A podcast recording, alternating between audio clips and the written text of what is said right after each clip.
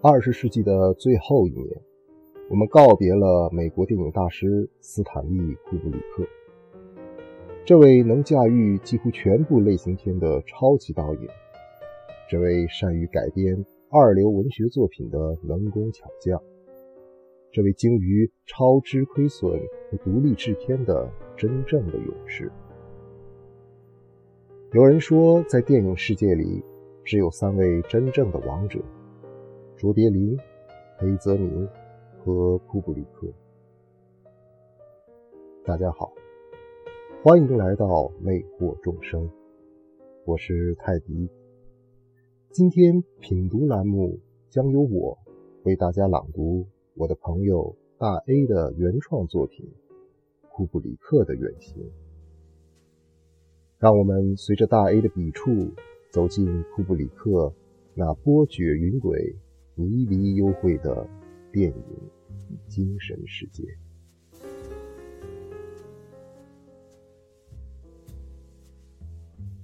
人类已经从宗教的束缚中解脱了出来，为神的死亡而欢呼。古老的单一民族国家里，必须的忠诚正在瓦解，所有旧的社会和道德价值都在消失。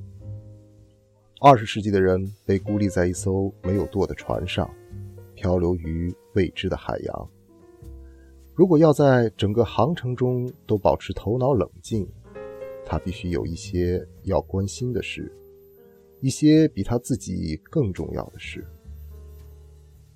这是美国导演斯坦利·库布里克在一九六八年所说的话，现在看来，恍如耳边低语。库布里克死于一九九九年，那正是一个好莱坞电影蓬勃迸发的年代。那时。电影已经被充分的类型化，被划分为带着各种色彩的区域，并且都产生了相应的理论去支撑。这些所谓的原理论，很多都来自于这个美国人近五十年所建立的电影思想帝国。我在相当长的一段时间内，都认为库布里克。是纯粹的电影时代最后的一位大师。现如今，很多一线知名导演都是在对那些黄金时代创造遗留下来的元素进行拼装组合罢了。库布里克是一个纯粹的创新者，他想创造一切，比如最豪华的古装剧，最具巴洛克风格的科幻小说。能结束一切战争的战争片，等等诸如此类。正因为这种创造的狂热，让他不像伯格曼、茂瑙、奥逊维尔斯、安泽罗普洛斯一样，拥有成熟而且固定的风格，并且深入的不断发掘和巩固，延伸出更深层的东西。甚至和希区柯克相比，他都不算作是一个完整的传教者。他更像是苦行僧，从不停留，从不留恋。他拥有的只是对陌生和未知的热爱。但是在另外一点上，库布里克的作品主体又有一种统一性。他对观众进行催眠，预言人类心灵的所有方式。他讲故事，即便那是一个严肃的社会主题。比如《发条城》，或者是一个恐怖故事，比如《闪灵》，都会用一种疯狂而且残暴的幽默，让故事变得愉快起来。在他的观念里，任何想象都是不可预料的，都是充满了细枝末节的，但绝不是鸟语花香、诗情画意的。我们可以以他为大众所熟知的电影为例，《斯巴达克斯》和《光荣之路》是展现不公平和对痛苦无意义的杀戮感到无动于衷的世界，《洛丽塔》则像噩梦一样展现了可笑的结合和难以解释的性冲动，《发条城》充斥了无数暴力和色情的性迷恋。全金属外壳让人想起了约瑟夫·海勒的《第二十二条军规》，展现了从上到下被规定限制的个体对军规甚至一切规章制度的违背。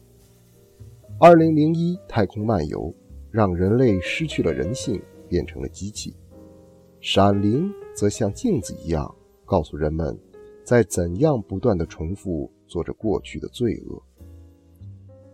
库布里克的电影永远都是感官体验在前，脱光了衣服被人享受。至于情感，从来不是他的目的，那是交给观众去完成的。但是和大多数孤芳自赏的艺术电影导演不同，库布里克受方法论的影响很深。他崇尚各种外界力量和技术。他对电影的拍摄制作方式，也是电影本身之外又一个经常被人拿来讨论的方向。他对拍摄技术充满了迷惑和热爱。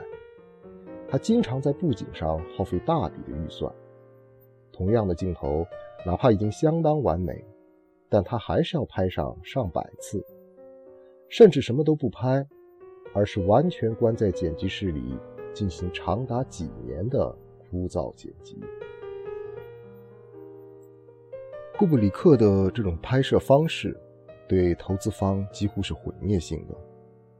每一部电影的投资人都要预留出大笔资金来对成本超额进行补救，但同时，他这种病态追求也让自己充满了一种形象魅力，乃至于很多喜欢库布里克的人只是单纯的喜欢他，而不是他的作品，因为他的作品被过量的形式化装饰的流于表面，缺乏生气，注重微不足道的小事。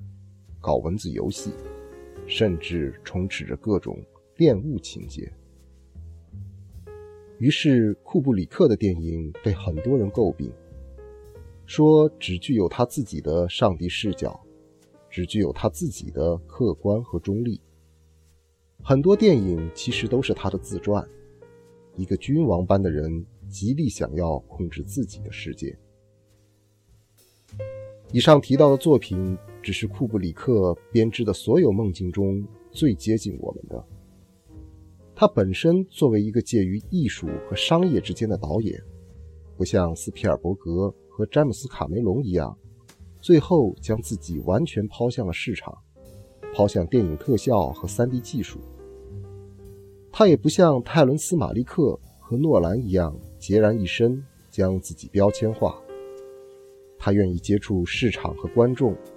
但是又经常戏耍观众，他用先知的口吻告诉你，他曾和你一样，他又不和你一样。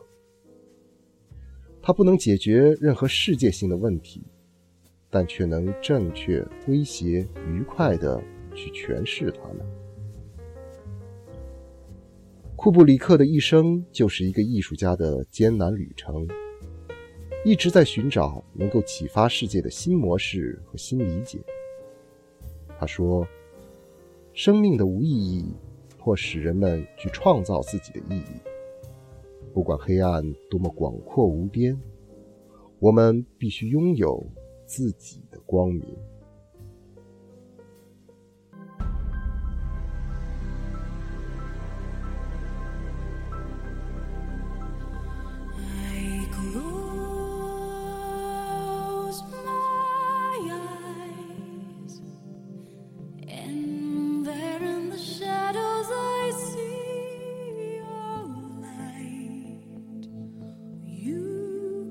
To me out of my dreams across the night.